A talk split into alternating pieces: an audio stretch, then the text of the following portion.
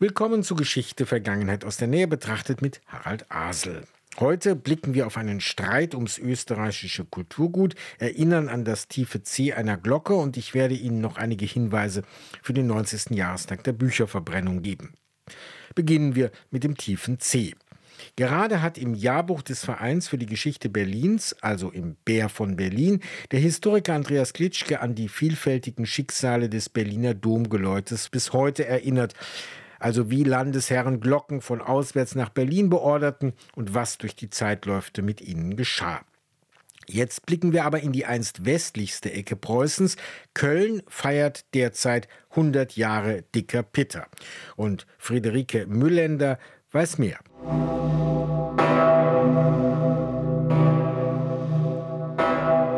Wenn sie in der Neujahrsnacht über die Kurzwelle ihre eherne Stimme erhebt, dann ist sie für Menschen in aller Welt schlechthin Heimat. So beschreibt Moderator und Journalist Günther Meyer Goldenstedt 1956 die Bedeutung der Petersglocke im Kölner Dom.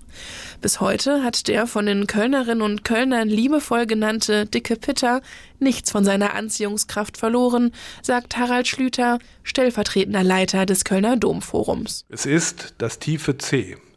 Und das ist schon ein Ton, dass man es eigentlich mit dem ganzen Körper aufnimmt. Es vibriert einen richtig im Körper, weil dieser Ton so den Körper in Wallung bringen, kann man fast sagen. Gegossen wurde die Petersglocke im Mai 1923 in der Glockengießerei Gebrüder Ulrich in Apolda in Thüringen. Mit einem Gewicht von 24 Tonnen und einem Durchmesser von mehr als 3,20 Metern war sie damals die größte freischwingende Glocke der Welt. Sie wurde am 5. Mai 1923 gegossen, aber es hat noch weit über ein Jahr gedauert, bis sie überhaupt nach Köln gebracht worden ist, weil das Rheinland noch besetzt war nach dem Ersten Weltkrieg und man Angst hatte, dass die Glocke, wenn sie nach Köln geliefert würde, beschlagnahmt würde und als Reparationsleistung mitgenommen würde von den Besatzungstruppen. Erst im November 1924 wird die Glocke auf den Weg nach Köln gebracht.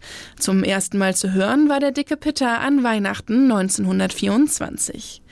Den Zweiten Weltkrieg übersteht die Petersglocke unbeschadet. Kurz darauf wird jedoch ein Riss entdeckt, der vor Ort im Glockenstuhl des Kölner Doms behoben wird.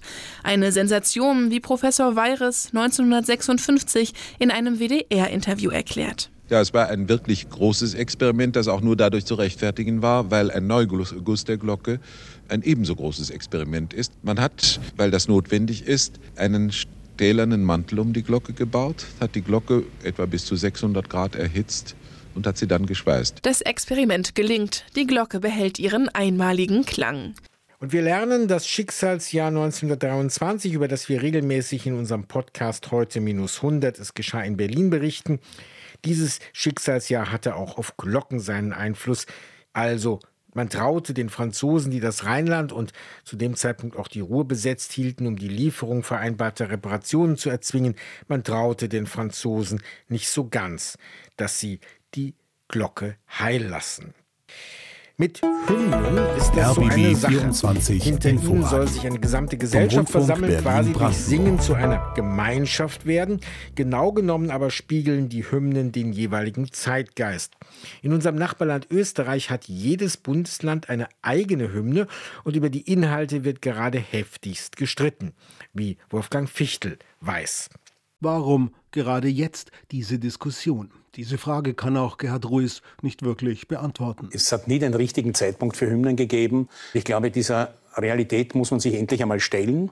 Vor allem, weil man ja bei Hymnen keine Zusatztafeln anbringen kann. Wir haben leider belastete Komponisten und Dichter unserer Hymnen. Ruiz gehört zum Vorstand der IG Autorinnen und Autoren in Österreich. Sie haben die Diskussion um Nazi-belastete Landeshymnen angestoßen, mit einem offenen Brief an die Landeshauptleute, also die Ministerpräsidenten und die eine Ministerpräsidentin. Wieder einmal wird diskutiert, nachdem Österreich auch über Denkmäler gestritten hat, zum Beispiel über das des sehr lange sehr verehrten Wiener Bürgermeisters Karl Lueger, ein glühender Antisemit. Sein Standbild mitten in Wien ist inzwischen mit erklärenden Zusatztafeln und einer Kunstinstallation historisch etwas entgiftet. Bei Hymnen ist das nicht ganz so einfach.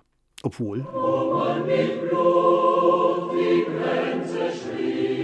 wo man mit Blut die Grenze schrieb, heißt es in der Kärntner Landeshymne in der vierten Strophe, geschrieben von der überzeugten Nationalsozialistin Agnes Milonik. Gemeint ist der blutige Kampf der Kärntner gegen Slowenen. Das ist mein Mein herrlich Heimatland. Die Schlusszeile hieß bei der Nazidichterin Milonik ursprünglich Deutsch Heimatland. Und zwar schon 1930. Damals schon dachte die Lehrerin in den Grenzen, in denen sich Österreich dann doch erst 1938 Nazi-Deutschland anschloss. Das Kantner Problem wäre einfach zu lösen. Vierte Strophe, einfach weglassen. Andere Länder machen das auch so reicht nicht, schreiben die Autorinnen und Autoren, darunter Robert Menasse, Marlene Strerowitz und andere. Ihnen gefällt der ganze Ton nicht, zum Beispiel in der Oberösterreich-Hymne.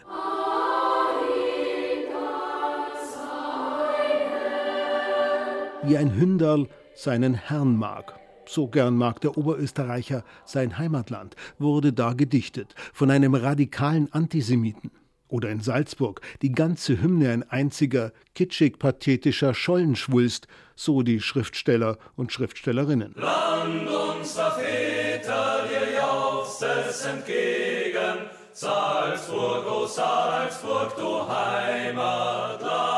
Der Dichter, schon sehr früh NSDAP-Mitglied, auch der Komponist untragbar. Eine neue Hymne, die beste Lösung, sagen die Schriftsteller. Kein Grund allerdings für das Land Salzburg, irgendetwas zu ändern. Steht nicht zur Debatte, ließ die Salzburger ÖVP wissen, die Partei des Landeshauptmanns. Und aus Oberösterreich warnt der Landeshauptmann-Stellvertreter erst von der rechtspopulistischen FPÖ vor einem, Zitat, unreflektiertem Bildersturm gegen im 19. Jahrhundert offenbar salonfähige Weltbilder. Auf diese Weltbilder bezieht sich auch Autorenvertreter Gerhard Ruiz. Naja, ich habe das Gefühl, es geht jetzt wieder zurück ins Völkische, Nationalistische. Man will wieder sozusagen die gute alte Zeit heraufbeschwören, als ob in der alles so harmonisch verlaufen wäre. Da hat Mord und Totschlag geherrscht. Übrigens, die Bundeshauptstadt Wien hat keine offizielle Hymne. Aber die braucht auch keine, denn Wien-Lieder gibt es ja wie Sand am Donaustrand. Am kommenden Mittwoch, dem 10. Mai, ehrt sich zum 90. Mal die Bücherverbrennung auf dem Berliner Bebelplatz. Bücher namhafter kritischer Autoren wurden von nationalsozialistischen Studentengruppen in einem stilisierten Auto da Fe angezündet, quasi stellvertretend für freie Ideen und auch stellvertretend für die verfolgten Menschen. Dass dies nicht nur in Berlin geschah, lässt sich sehr gut auf der Internetseite verbranntebücher.de im weltweiten Gewebe erkennen. Von der Aktion am 15. März auf dem Berliner Laubenheimer Platz, heute Ludwig-Barney-Platz in der Künstlerkolonie Wilmersdorf, über den Marktplatz von Luckenwalde am 7. April bis zu Brandenburg-Havel am 27. Juli zeigt sich, es gab ganz unterschiedliche Akteure, gezielte Kampagnen wie spontane Aktionen. Auf dieser Seite ist auch eine Liste der Titel zu finden, die damals der Kulturbarbarei zum Opfer fielen. Auf der Berlin History App ist ein digitales Denkmal zur Bücherverbrennung zu finden, quasi das Gegenstück zu den leeren unterirdischen Regalen des realen Denkmals von Micha Ullmann auf dem Bebelplatz. Der Verein Villa Aurora Thomas Mannhaus hat in dieser App Biografien, Texte und Fluchtorte versammelt. Das ist ein weiterer thematischer Schwerpunkt der immer weiter wachsenden Berlin History App. Und damit genug für heute. Das war Vergangenheit aus der Nähe betrachtet von Harald Asel. RBB 24 Inforadio vom Rundfunk Berlin-Brandenburg.